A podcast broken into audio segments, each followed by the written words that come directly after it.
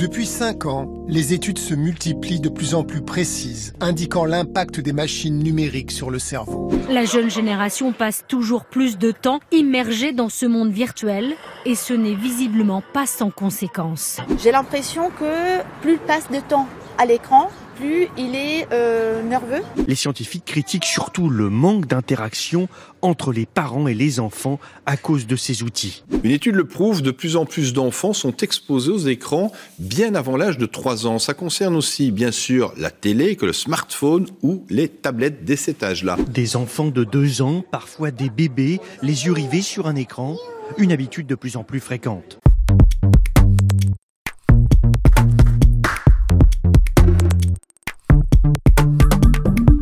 Smartphone, tablette, ordinateur, les Français passent en moyenne 4h30 par jour devant leurs écrans et près des deux tiers consultent leur mobile ou leur tablette dès le réveil. Les écrans sont entrés dans nos vies et nous n'imaginons pas vivre sans eux. Ils nous sont devenus indispensables. Visionnaire, Steve Jobs, le fondateur d'Apple, avait donc raison lorsqu'il déclarait le 9 janvier 2007 Thank you for coming. We're going make some history together today. Nous allons construire un bout d'histoire ensemble aujourd'hui. Ce jour-là, il présentait l'iPhone, le premier téléphone mobile sans clavier avec un écran tactile. 13 ans plus tard, 77% des Français sont équipés d'un smartphone. Ce chiffre reflète bien le bouleversement technologique que nous avons vécu ces dernières années. Quels impacts ces nouveaux usages ont-ils sur notre santé? Beaucoup de scientifiques en soulignent les aspects négatifs, en particulier chez les enfants troubles de l'attention, du comportement, du sommeil, la liste est longue. Sous l'emprise de cette drogue numérique, nous serions de véritables crétins digitaux.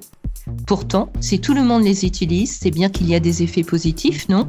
On l'a vu durant le confinement, les écrans sont une fenêtre sur le monde qui favorise les échanges. Ne sont-ils pas aussi de formidables outils pédagogiques permettant de nouveaux apprentissages? N'est-il pas développer d'autres formes de mémoire et d'intelligence? Ne peuvent-ils pas nous apporter une forme de soutien? Alors, on s'est demandé, et si les écrans étaient bons pour notre santé? Je suis Aline Perraudin, directrice de la rédaction de Santé Magazine. Pour répondre à toutes ces questions, nous avons invité le docteur Serge Tisseron, psychiatre, docteur en psychologie et membre de l'Académie des technologies.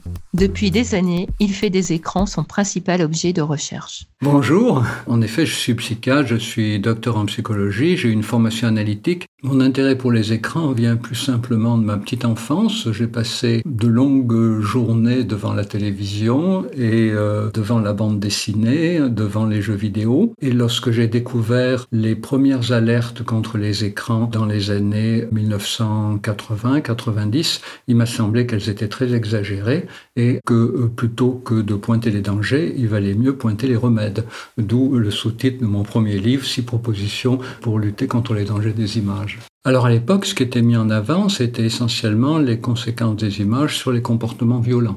La bande dessinée d'ailleurs avait déjà été attaquée de cette façon et euh, je retrouvais dans les attaques contre les écrans exactement les mêmes critiques. Des enfants grandissant devant les écrans, comme ceux qui grandissaient devant les bandes dessinées, deviendraient fatalement euh, plus violents, euh, plus intolérants. Pourquoi pas Peut-être, encore faudrait-il le démontrer, mais il m'a paru aussi que tous les avantages des écrans était largement sous-estimé et que finalement ce qui était important c'était de mieux comprendre quels pouvaient être les bons usages, les usages vertueux et les usages problématiques de manière à pouvoir encourager les usages vertueux et évidemment faire en sorte que les législateurs, les éducateurs prennent toutes les mesures qui s'imposent pour diminuer les usages problématiques. Selon la philosophe et chercheuse italienne Elena Paschinelli, spécialiste de l'apprentissage, les écrans sont irrésistibles. Ce sont d'énormes gâteaux pour notre cerveau, des plaisirs rapides qui provoquent une satisfaction instantanée. Est-ce bénéfique? Est-ce néfaste? Les écrans changent-ils les capacités de concentration et de mémoire? D'abord, il faut bien comprendre que les écrans, c'est comme les livres, je veux dire, c'est une immense catégorie. Tout dépend du type d'écran, justement, on vient de l'évoquer, interactif ou non interactif. Tout dépend de l'âge de l'enfant ou du type d'activité, puisque on peut avoir des activités très répétitives. Hein. Certains jeux vidéo, notamment, vous amènent à accomplir toujours, toujours, toujours la même action pendant des heures. Ou alors, euh, d'autres jeux vidéo vous entraînent des aventures où vous faites preuve d'ingéniosité, euh, d'imagination. Donc ça dépend de l'activité que vous avez avec les écrans. Puis n'oublions pas aussi, ça dépend quand même de l'accompagnement, surtout avec les enfants. Et euh, les enfants qui bénéficient d'un accompagnement par des adultes euh, ont de bien meilleurs apprentissages pour les mêmes euh, supports numériques que ceux qui ne sont pas accompagnés. Et puis, dernière chose, ça dépend aussi de la socialisation à travers l'écran, puisqu'on peut jouer tout seul dans son coin en essayant de gagner contre la machine, ou bien on peut jouer à un jeu vidéo avec des camarades qu'on retrouve la journée dans la cour de récréation. En fait, il faut arriver à ne plus penser en termes d'écran, mais en termes de paramètres liés à l'utilisation des écrans. Et euh, il ne faut pas oublier non plus que dans tous ces domaines, il subsiste beaucoup de zones d'ombre. Notamment, nous ne bénéficions actuellement d'aucune étude longitudinale hein, qui permette de bien comprendre comment des enfants qui ont pu beaucoup utiliser les écrans petits vont évoluer ensuite dans leur vie. On a beaucoup d'études à court terme, on a très peu d'études à long terme, on n'en a même pratiquement pas. Donc il faut se garder d'être trop péremptoire dans ce domaine. Ce qu'on sait, c'est que toute activité, surtout si elle est répétée, si elle prend beaucoup de temps dans la vie d'un individu, modifie son cerveau. Donc, euh, c'est pas étonnant que l'utilisation intensive des écrans par certains de nos contemporains modifie le cerveau. Ça, c'est absolument évident. Alors euh, tout le problème à partir de là, bah, c'est de savoir comment il le modifie. Ce qu'on sait, c'est que le domaine privilégié des écrans sont évidemment les représentations spatiales, la mémoire visuelle. Le gros point noir des écrans, c'est évidemment la capacité de raconter, la narrativité, d'autant plus que aujourd'hui, beaucoup d'utilisateurs d'écran pratiquent le zapping, et dans le zapping, on est confronté à des situations très courtes dans lesquelles souvent il n'y a ni début, ni milieu, ni fin. À partir de là, bah, est-ce que les écrans euh, ont une utilité sur les apprentissages hein, quelque chose qui est beaucoup débattu. Là aussi, ça dépend des types d'écran. Hein. Paradoxalement, il y a des activités sur écran qui prétendent avoir des effets, par exemple, sur la mémoire. Je pense à ces petits jeux qui s'intitulent Muscler votre cerveau. Il faut savoir que leur résultat est absolument nul. Parce que l'activité est trop répétitive, elle est trop éloignée de la vie réelle. En revanche, euh, il a été montré que certains jeux vidéo, alors je pense notamment à une étude euh, concernant le jeu vidéo Super Mario 64, que 30 minutes par jour euh, ben, permet de développer des zones du cerveau qui sont spécialisées dans la mémoire, la planification stratégique, la motricité fine. Cela vont pouvoir avoir un impact en termes d'apprentissage. Et d'ailleurs, on retrouve là des études qui ont montré que euh, l'utilisation des outils numériques par les jeunes enfants a d'autant plus de bénéfices sur les apprentissages qu'il s'agit d'outils interactifs et que l'adulte, l'accompagnant, s'engage euh, activement et conjointement dans l'activité avec l'enfant. Vous êtes à l'origine des repères pédagogiques 3, 6, 9, 12 qui proposent des règles d'encadrement en fonction de l'âge. Grosso modo, avant 3 ans, on évite les écrans. Tous les écrans, même la télévision. De 3 à 6 ans, on les limite, on les partage et on en parle en famille. De 6 à 9 ans, on les utilise comme un outil de création et on explique Internet à son enfant. De 9 à 12 ans, on lui apprend à se protéger et à protéger ses échanges. Si vous avez mis au point ces balises, c'est parce que les effets des écrans sont différents selon l'âge de l'enfant. Répétons-le, chez les moins de 3 ans, le danger est plus important. À cet âge, une exposition aux écrans peut en effet être associée à un comportement hyperactif et à un retard de langage. Alors, il faut bien comprendre que l'utilisation d'un outil, quel qu'il soit, par l'être humain, n'a pas les mêmes conséquences selon que le cerveau est en construction ou euh, selon qu'il est déjà à peu près constitué. Notre cerveau n'étant jamais totalement achevé. On ne cesse pas d'apprendre à tout âge, puisque d'ailleurs il a été montré que nous produisons des nouveaux neurones à tout âge. Donc ça, c'est une bonne nouvelle. Mais en revanche, chez le jeune enfant, le problème euh, est celui du temps d'apprentissage dont il dispose. Un jeune enfant, avant 3 ans et même 4-5 ans, a un temps d'éveil limité, des capacités d'attention et de concentration limitées. Il est bien évident que, avant 3 ans notamment, plus on évite les écrans mieux c'est bon pour le développement de l'enfant, parce que l'enfant a besoin de temps pour développer sa capacité de comprendre le langage et d'interagir avec le langage. Ça ne peut se faire qu'en interagissant avec un être humain, pas avec une machine. La machine ne s'adresse pas à l'enfant, elle s'adresse à personne. C'est important que l'enfant identifie les mimiques. La machine n'a pas de mimiques. C'est important que l'enfant apprenne à développer sa motricité. Avec un écran, il ne bouge pas. Voilà. Et puis c'est important que l'enfant apprenne à développer ses capacités d'attention et concentration. Ça veut dire qu'avant trois ans, évitons les écrans ou alors des écrans seulement interactifs sur des périodes courtes accompagnées. Des périodes courtes, ça veut dire 5 minutes, 10 minutes. Voilà, c'est pas jamais plus. Et puis quand l'enfant grandit, mais ça va être très important de limiter les temps d'écran, évidemment, de fixer une tranche de temps pour que l'enfant apprenne à attendre, que si on décide que l'enfant a droit à une demi-heure d'écran par jour, on ne la lui donne pas dès qu'il la demande. On fixe son moment dans la journée, un petit peu sur le modèle de l'alimentation. Hein. On mange à heure fixe, on ne grignote pas toute la journée, mais de la même manière, l'enfant a un temps d'écran. Et puis, ça va être important, évidemment, de partager ce temps d'écran avec lui et d'en parler, parce qu'encore une fois, quels que soient les bénéfices que les écrans puissent nous apporter, il y a quelque chose à quoi ils ne contribuent pas. Et on sait comme c'est essentiel, aussi bien dans l'histoire l'histoire de l'humanité que dans l'histoire de chacun d'entre nous, c'est la capacité de raconter, hein, la fameuse compétence narrative. Un enfant qui ne sait pas raconter est un enfant qui forcément, tôt ou tard, va se retrouver en échec relationnel, en échec social. Un enfant qui sait parler, qui sait raconter, qui sait intéresser, il arrivera à socialiser. Et comme euh, les enfants sont comme les adultes, ils n'ont pas envie de parler de leur travail euh, professionnel ou scolaire, euh, de leur vie affective, de quoi vont-ils parler? Des écrans. Et donc les écrans sont un formidable réservoir d'échanges familiaux potentiels qu'il faut mieux exploiter. Ce que l'on sait moins, c'est qu'à l'adolescence, un usage raisonné des écrans peut améliorer les apprentissages et avoir une influence positive sur le bien-être psychologique.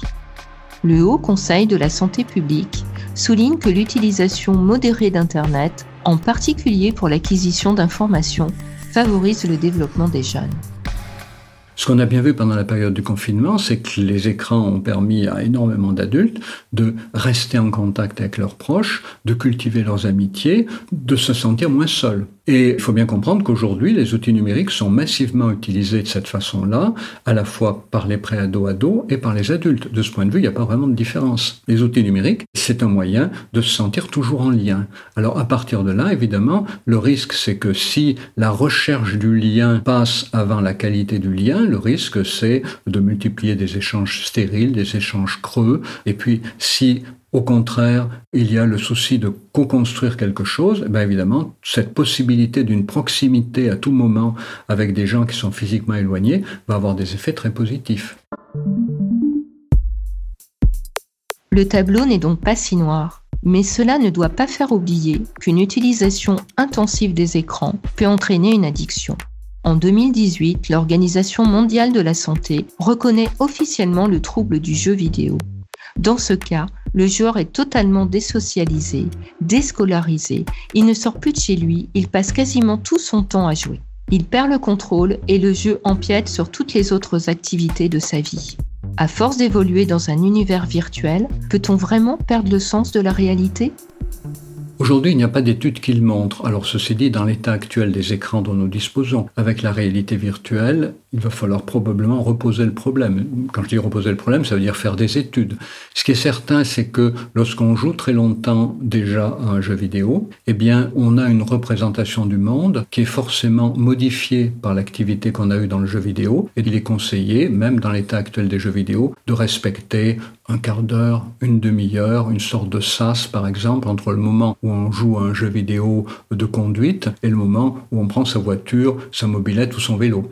C'est important d'établir une sorte de sas pour que le cerveau puisse laisser s'effacer progressivement les repères qui ont fonctionné dans le jeu vidéo et remettre en place les repères qui fonctionnent dans la vie quotidienne. Mais il ne s'agit pas vraiment d'une déréalisation, il s'agit de ce qu'on appelle un post-effet, c'est-à-dire un effet consécutif à une activité dans laquelle il y a eu un très très fort investissement de l'attention et de la concentration. Alors en revanche, ce qui existe autour des écrans, c'est le risque d'aggraver certaines morbidités, c'est-à-dire que des personnes qui ont tendance à un isolement pathologique peuvent aggraver leur isolement euh, dans les activités numériques. Des personnes euh, qui ont de la difficulté à accommoder la réalité peuvent aggraver cette difficulté s'ils passent énormément de temps avec des outils numériques.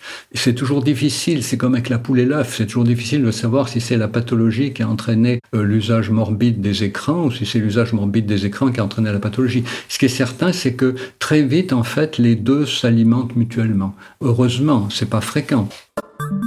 Concernant la santé mentale, justement, la réalité virtuelle est actuellement utilisée pour soigner des phobies. Les jeux vidéo sont testés pour traiter la dépression des jeunes adultes. Cela peut-il vraiment représenter un progrès dans l'arsenal thérapeutique? Le premier domaine où la réalité virtuelle a été appliquée, c'est celui des phobies. Alors il faut bien comprendre quel était le traitement des phobies avant le développement de la réalité virtuelle. Le traitement consistait à confronter les gens ayant une phobie à ce qu'on appelle leur objet phobogène. Quelqu'un qui a peur des araignées, on va le confronter à des araignées. Là, on peut avoir une boîte d'araignées dans le laboratoire. Mais si quelqu'un a peur de prendre l'avion, il va falloir l'emmener euh, à Orly ou à Roissy, lui montrer des avions et faire en sorte qu'il puisse petit à petit s'approcher de la rampe qui permet de monter dans un avion. Donc ça devient très très compliqué, très coûteux, très long. Du coup, la réalité virtuelle a permis de créer des situations euh, dans lesquelles euh, le patient se sent immergé comme s'il était dans une situation réelle et de pouvoir petit à petit apprendre à maîtriser sa crainte, à la dominer et euh, à accomplir l'activité qui jusque-là le paralysait de peur. Dans le domaine des phobies, il y a eu énormément d'études qui sont assez massivement concluantes. Dans d'autres domaines, comme la dépression, les résultats sont pas encore concluants, mais on comprend pourquoi. La dépression, c'est très compliqué. C'est pas seulement une perte d'estime de soi, c'est beaucoup plus compliqué que ça. Du coup, il faut pas s'étonner que dans le cadre de la dépression, les quelques études qui ont eu lieu, notamment avec un, jeu vidéo, ne sont pas vraiment concluants. En revanche, il y a tout un domaine qui aussi est très concluant, c'est la lutte contre les douleurs euh, chroniques ou les douleurs liées à des pathologies aiguës. La réalité virtuelle ou aujourd'hui les serious games permettent à des personnes d'oublier leurs douleurs ou de mieux apprendre à contrôler leurs douleurs il y a aujourd'hui des interventions qu'on peut faire plus facilement auprès d'enfants parce que on les distrait avec euh, des environnements euh, numériques. Facebook, Twitter, 6 Français sur 10 utilisent les réseaux sociaux. Ils y retrouvent d'anciennes connaissances, nouent de nouvelles amitiés, et les côtés positifs ne s'arrêtent pas là. Selon certains sociologues et psychologues, les réseaux sociaux apportent du soutien aux personnes souffrant de solitude, d'exclusion et aussi aux personnes autistes et anorexiques. Il faut bien comprendre ce que les réseaux sociaux ont apporté au début et ce qu'ils sont finalement devenus. Lorsque les réseaux sociaux sont apparus, ça a été accueilli de manière globalement positive par des sociologues, par des psychologues, parce que les réseaux sociaux, c'est un coup la possibilité pour beaucoup de gens de rentrer en contact avec des personnes qui partageaient leurs centres d'intérêt, leurs préoccupations, même s'ils n'avaient aucune chance de les rencontrer dans la vraie vie. Donc ça a été vraiment accueilli comme une invention extraordinaire, d'autant plus que sur les réseaux sociaux, il y avait la possibilité pour ceux qui ont envie d'argumenter de le faire, et il y avait aussi la possibilité pour ceux qui restent plutôt un petit peu à la marge et qui disent je suis d'accord, je suis pas d'accord, de dire like. Et puis, qu'est-ce qui fait que c'est devenu cette machine à, produire du cash hein? Ben, C'est le fait que petit à petit, la capture des données personnelles a pris de plus en plus d'intérêt. Les réseaux sociaux ont voulu élargir toujours plus la capture de données personnelles et pour ça, inviter les gens à y rester toujours plus longtemps, à donner toujours plus d'informations personnelles, même si euh, ça rend certains utilisateurs à moitié fous.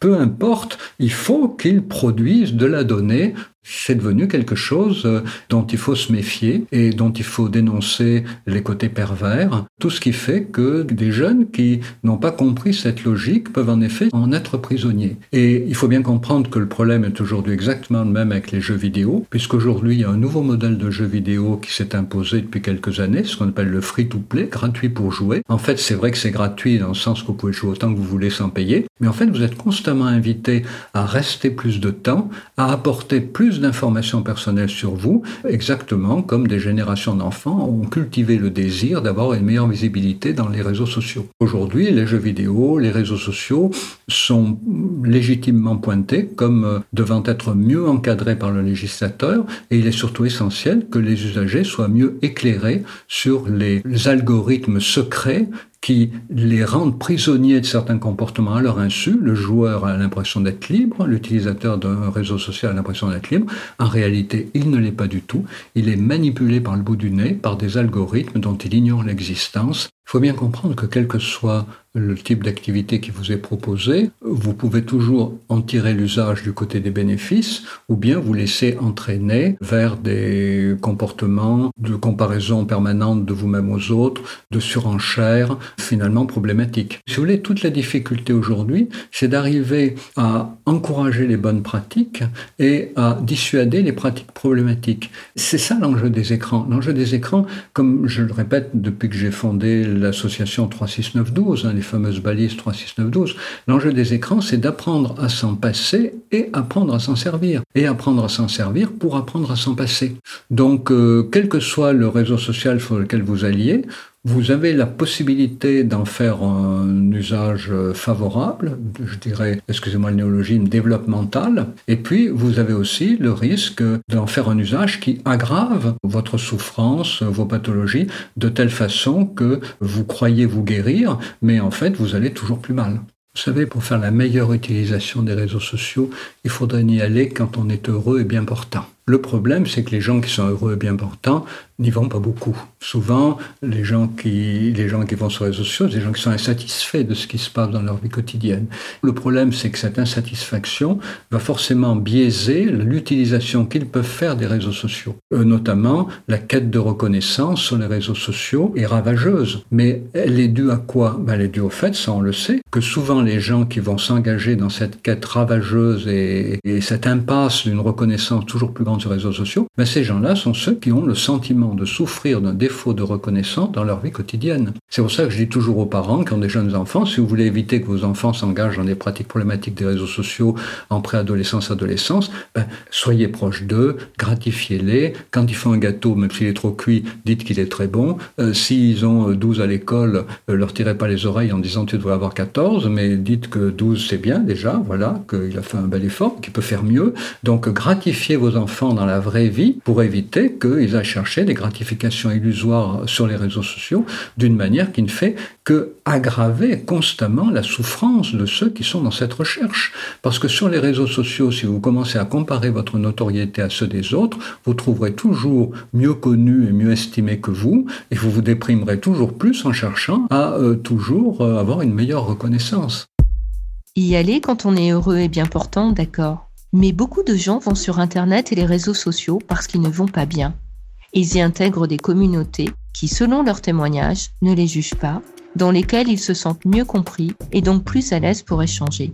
Les écrans ne pourraient-ils pas être des thérapeutes 2.0 qui libèrent la parole? Alors oui, bien sûr, l'avantage des réseaux sociaux, c'est de partager des expériences avec des communautés plus ou moins larges, et puis à condition de ne pas être pris très vite dans une logique de recherche de notoriété.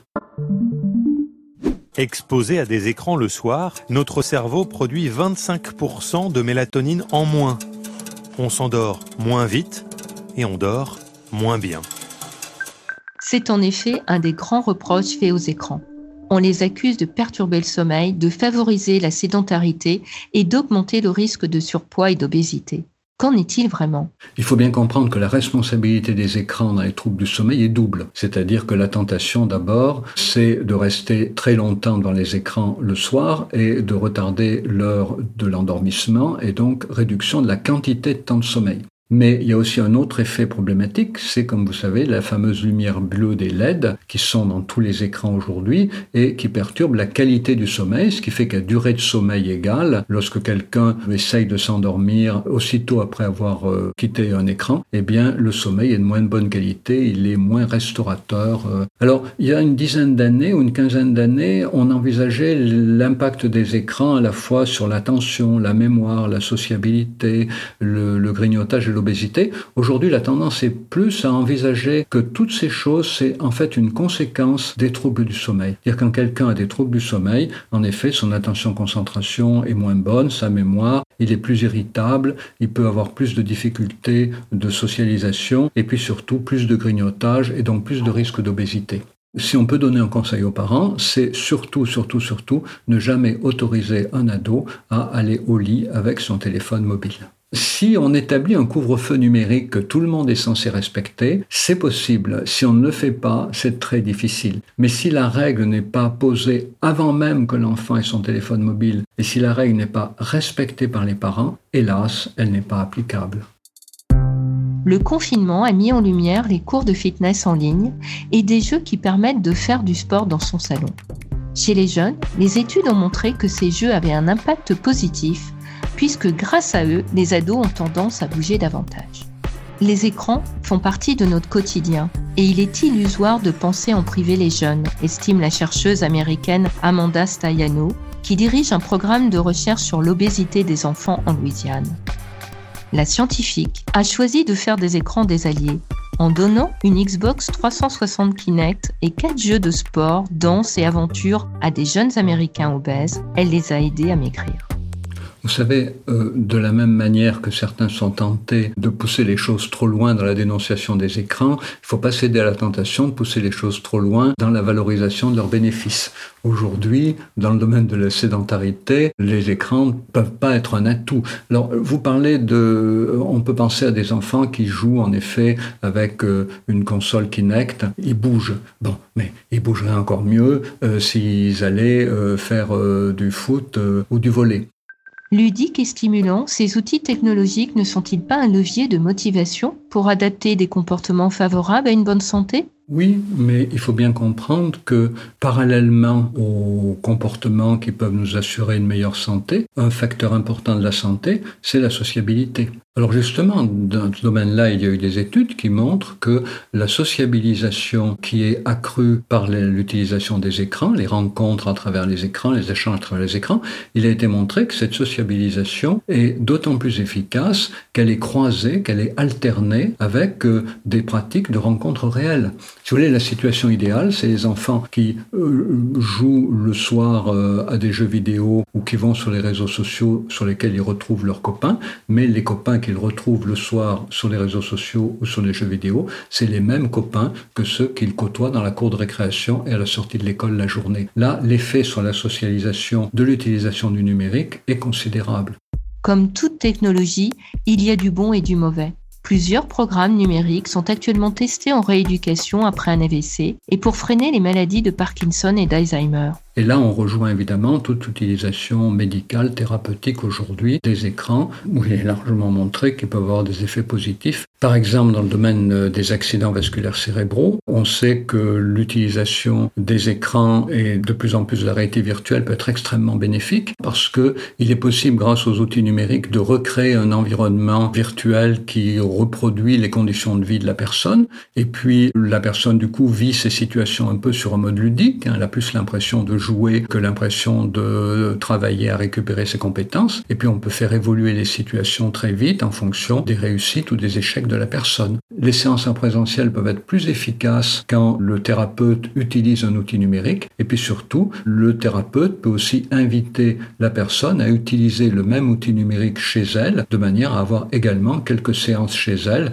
qui vont lui permettre d'augmenter encore plus ses performances plus rapidement. Si vous voulez, le problème des outils numériques, c'est que il faut constamment lutter contre la tentation de réduire le temps de thérapie en présence physique en prétendant que le numérique peut avoir la même efficacité. Le numérique aura une efficacité, mais jamais aussi grande, parce que rien ne remplace la présence d'un humain auprès d'un humain. De plus en plus de choses se font par l'intermédiaire des écrans, au travail, en famille. Quel effet cela peut-il avoir sur notre bien-être? Il y a quelque chose qu'on évoque peu avec les écrans, c'est quand même leur valeur distractive. Je veux dire, n'oublions pas quand même que l'être humain aime jouer. Voilà. Donc jouer, se retrouver ensemble, au-delà de l'environnement réel auquel on est constamment confronté. Les bénéfices des écrans, il y a des moments où vous avez envie de jouer. Alors les écrans diversifient les possibilités de jeu, et avec la réalité virtuelle, ils le font encore plus. Il y a des moments où vous avez envie d'interagir. Il n'y a pas forcément des personnes autour de vous avec lesquelles vous pouvez échanger, avec les réseaux sociaux, bien utilisés, vous pouvez le faire. Des moments vous sentez seul, ben, pas forcément des gens avec qui vous pouvez parler autour de vous, avec les réseaux sociaux, vous pouvez le faire. En fait, vous savez, les bénéfices des écrans, c'est les bénéfices de toutes les technologies.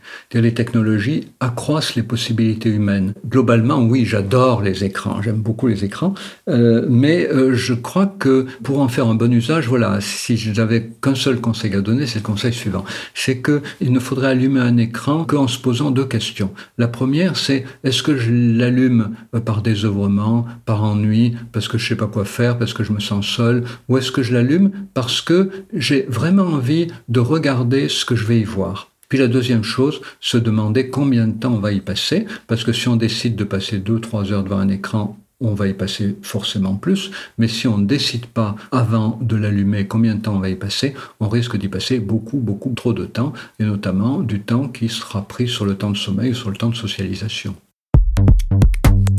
Merci Serge Tisseron pour toutes ces réponses. Nous vivions avec la télévision et les écrans de cinéma. Nous possédons désormais des écrans mobiles, nomades et interactifs que nous pouvons utiliser partout et tout le temps. La révolution numérique s'accompagne d'une omniprésence de ces écrans. Cette technologie n'a pas que des bons côtés, en particulier parce que des algorithmes sont mis au point pour orienter nos choix et nos comportements. Mais les écrans constituent aussi une formidable ouverture sur le monde. Ce sont de prodigieux outils pour apprendre, échanger et jouer. Miroir grossissant de nos comportements, les écrans ne sont ni bons ni mauvais, ils sont ce que nous en faisons. Aujourd'hui, le citoyen est numérique et nous devons apprendre à bien les utiliser à l'école, en famille et au travail. Parmi les nombreux ouvrages de Serge Tisseron, nous vous conseillons la lecture du Guide de survie pour accros aux écrans, édité chez Nathan, de Qui a peur des jeux vidéo chez Albin Michel, ou encore de 3, 6, 9, 12, Apprivoiser les écrans et grandir, édité chez RS.